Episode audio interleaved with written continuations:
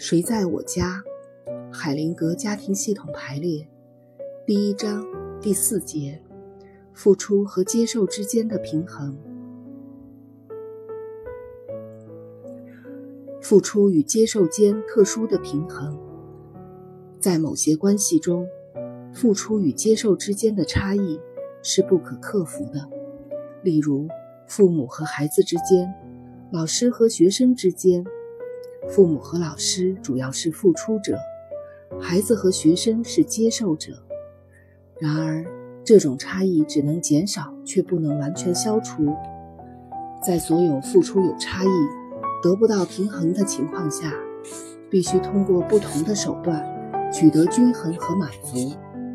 父母自己也曾经是孩子，老师也曾经是学生。当他们把从上一代接受过来的东西付给下一代时，他们就取得了付出和接受之间的平衡。孩子和学生也是这样。劳瑞斯在下面的诗歌中优美地描述出这一切。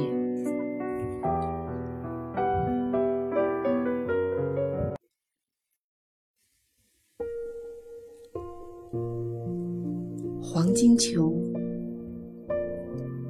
因为爱，爸给了我。我无以回报。年纪小，这份礼物的价值我不知道。长大后，用成人的脑袋无法思考。现在，我的儿子长大成人，爱传给他。在父亲的心中，和别人不一样，他是个宝。我曾经接受的东西，现在付出，这来自不再回来的人，没法回赠。当我的儿子长大成人，像男人一样思考，他将像我一样，踏上自己的路途。我给他的爱，他会交给他的儿子。我注视他。带着渴望，而没有嫉妒。我的目光跟随生命的游戏，深入时间的殿堂。人人含笑，抛出黄金球，没有人抛给传球给他的人。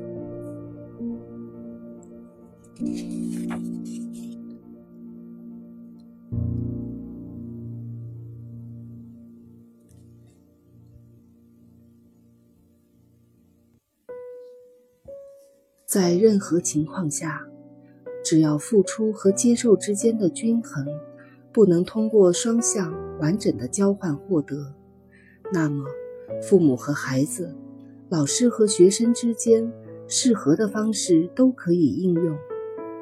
在这种情况下，例如没有孩子的人，可以通过把自己接受的东西交付给其他人来减轻自己的义务。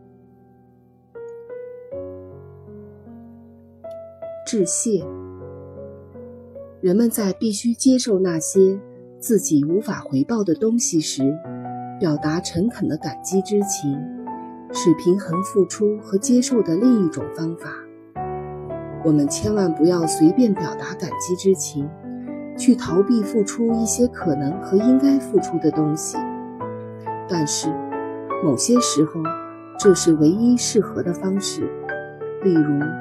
对于残疾人、重病的人、垂死的人，有时在爱人之间也需要这样。在这种情况下，除了平衡的需要之外，还有一种最基本的爱起着作用。这种爱像把卫星和行星保持在一起的引力一样，把社会系统中的成员彼此吸引在一起，完整的聚在一起。这种爱，像感激之情一样，伴随着付出和接受被表现出来。不论是谁感觉到真正的感激之情，都可以肯定地说：“你给我，并没有考虑我能否偿还。我带着爱接受你的礼物。不论是谁接受这份感激之情，就要肯定地说：“你对我的礼物的爱的赞赏，对我来说，比你能给我的其他东西更有价值。”怀着我们的感激之情，我们不仅肯定彼此之间的付出，同时也肯定我们彼此双方是一个整体。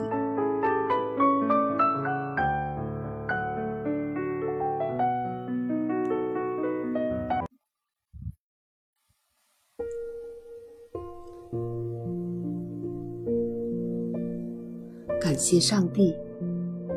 有个男人曾经觉得要报答上帝，因为上帝曾让他起死回生。他问朋友，应该做些什么来表达对上帝的感激之情。朋友告诉他一个故事：有个男人全心全意地爱着一个女人，并求她嫁给自己。女人并不想嫁给他，因为她的心另有所属。有一天，他们一起穿过一条街道的时候，一辆汽车飞快地从女人旁边驶过。如果不是男人从背后拉她一把，就差点被汽车撞倒。然后女人对男人说：“现在我想嫁给你。”你认为那个男人会有什么感觉？朋友问道。男人撇撇嘴，没有回答。你明白吗？朋友说：“上帝对你的感觉，也可能和这个差不多。我们很容易把从天而降的好运，看作是一种威胁，是让人焦虑不安的东西。心底里会相信，我们的幸福会引起其他人的嫉妒，引起命运的嫉妒。诚恳的感激之情。”会减少这种焦虑。然而，在其他人的不幸面前，肯定自己的好运是需要谦恭和勇气的。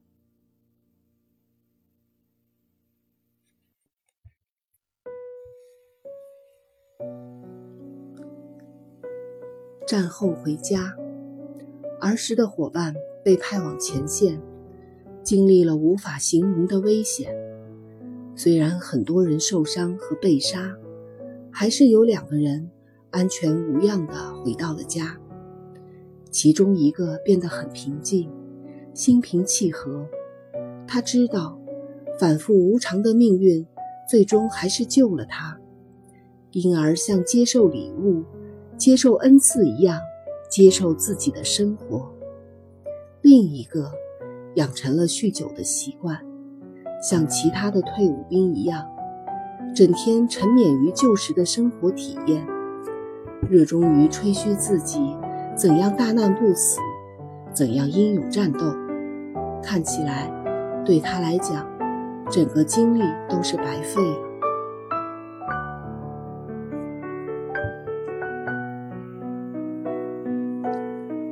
付出、接受与爱的影响。在亲密关系中，为了达到平衡，付出和接受要受到共同需求的调节。如果伴侣双方没有体验到周期性的不平衡，就不会发展出有意义的交换。和我们步行相似，当我们保持静态平衡的时候，我们会直立在那里；当我们完全失去灵活的时候，就会摔倒。但是，通过有节奏的失去平衡，再获得平衡，我们就会向前进。取得平衡后不久，一段关系要么会宣告结束，要么通过新的付出和接受来更新和持续发展。虽然伴侣双方在交换中有所不同，但在亲密关系中，他们是平等的。不论他们的付出和接受是哪种平衡，他们的爱都会取得成功和持续发展。当他们达到静态平衡时，他们之间的交换就结束了。如果一方只是接受而不付出，另一方很快就会失望而不再付出。如果一方只是付出而不接受，另一方很快就会不再想接受。如果一方给的太多，超过另一方报答的意愿或能力时，伴侣关系也会结束。爱意根据接受者的接受能力限制付出，就好像他根据付出者的付出能力来限制接受一样。